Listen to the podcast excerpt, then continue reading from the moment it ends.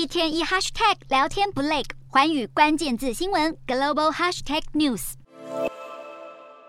湍急溪流夹带黄沙往山下冲，南马都台风带来强劲雨势，造成九州宫崎县一条河流泛滥，市区马路也在连日暴雨下淹成小河，驾驶纷纷撤离，留下抛锚的车辆，多处农田、民宅也传出淹水灾情。外围环流也给关东地区带来丰沛雨量，以及大到让人站都站不稳的强风。陆空交通也被南马都打乱，新干线一度停驶，约八百个航班停飞，直到二十号上午才逐渐恢复正常。南马都从周末开始影响日本，仿佛拿了 JR Pass，在日本流连忘返，从南到北几乎贯穿全境。十八号在九州鹿儿岛首次登陆，十九号在岛根县出云市附近再次登陆，二十号清晨又从东北新潟市第三度登陆日本。所幸每一次登陆威力都减弱一些，到二十号早晨。已经变成温带低气压，不过尽管威力减弱，风雨灾情仍然不容小觑。日本气象厅也提醒民众严防土石灾害、河川泛滥等灾情。